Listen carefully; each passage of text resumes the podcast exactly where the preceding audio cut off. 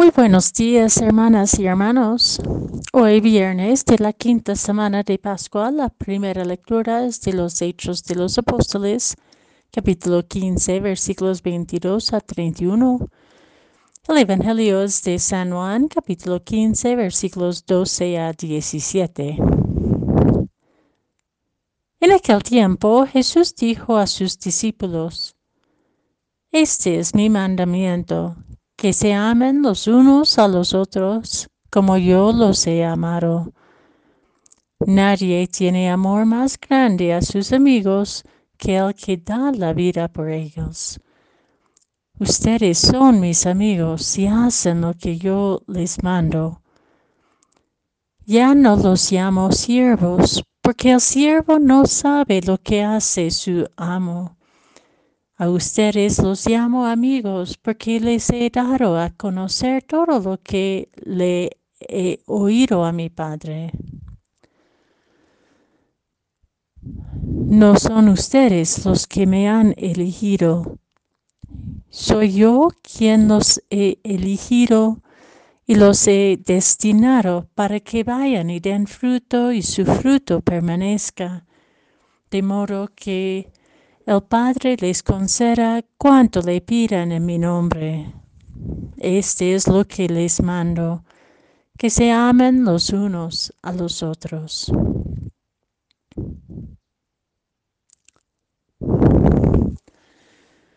¿Nos consideramos amigos y amigas de Dios? Jesús hoy llama a sus discípulos y discípulas amigos y amigas, porque nos ha dado a conocer todo lo que ha oído de su Padre. Nos ha confiado todo el misterio revelado a Él, si prestamos atención y le contemplamos. El Evangelio no solo se dirige a nosotros, sino nos reconoce partícipes del círculo divino. Comparte todo y sin reserva. Entonces, si no hay secretos o jerarquías en la Trinidad y una Trinidad ampliada para incluir la humanidad, ¿Por qué insistimos en mantener jerarquías en nuestras comunidades eclesiales, nuestras familias, nuestra sociedad? Hablo aquí en jerarquías que se basan en un poder lleno de secretos, alejados, poco accesibles, temerosos de iniciativas que buscan aplanar nuestras relaciones para que sean más humanas y más horizontales. Recuperar nuestra identidad de amigos y amigas de Dios es tal vez más radical que reconocernos hijos e hijas de Dios. La amistad con Dios es clave para entender la encarnación y nuestra participación en la salvación. Ser amigo y amiga rompe esquemas jerárquicas y nos incluye en un plan de colaboración.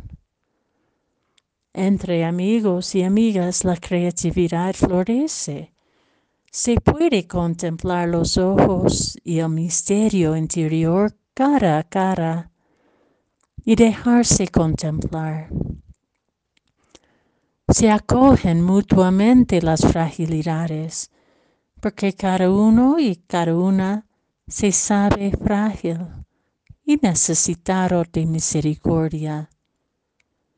Siendo amigas y amigos de Dios, nos posibilita soñar con Dios una novedad una tierra nueva y un cielo nuevo. Y la amistad con Dios es clave para entender la pasión, muerte y resurrección de Jesucristo.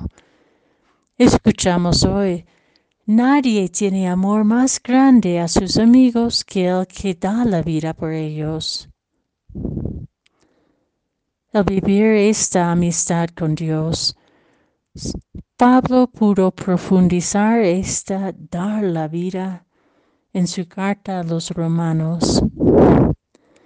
Difícilmente se encuentra alguien que dé su vida por un justo. Tal vez alguien, alguno sea capaz de morir por un bienhechor.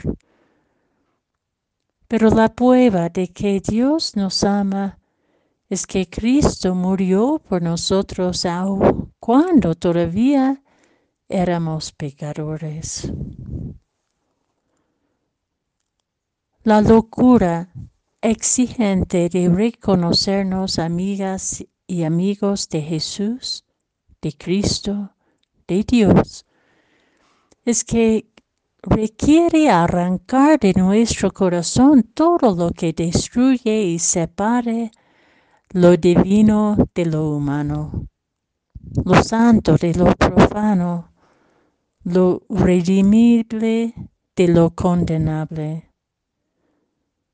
Y sabemos nosotros que estos dualismos son vigentes hasta hoy en nuestras percepciones, pues de alguna manera preferimos la falsa claridad de saber quiénes merecen salvación y quiénes no, quiénes merecen comulgar y quiénes no, quienes tienen favor con Dios y quienes no. La propuesta arriesgada de Dios brota de una mística no dualista, una apuesta por lo bendecido dentro de lo humano a pesar de sus pecados o a causa de sus pecados.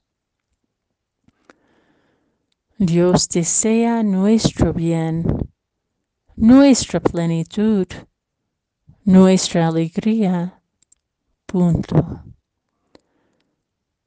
Dándonos cuenta de tantos dualismos que todavía funcionan en nuestras actitudes y nuestras relaciones, que promuevan algunos mientras desprecian a otros, que valoran a algunos mientras condenan a otras.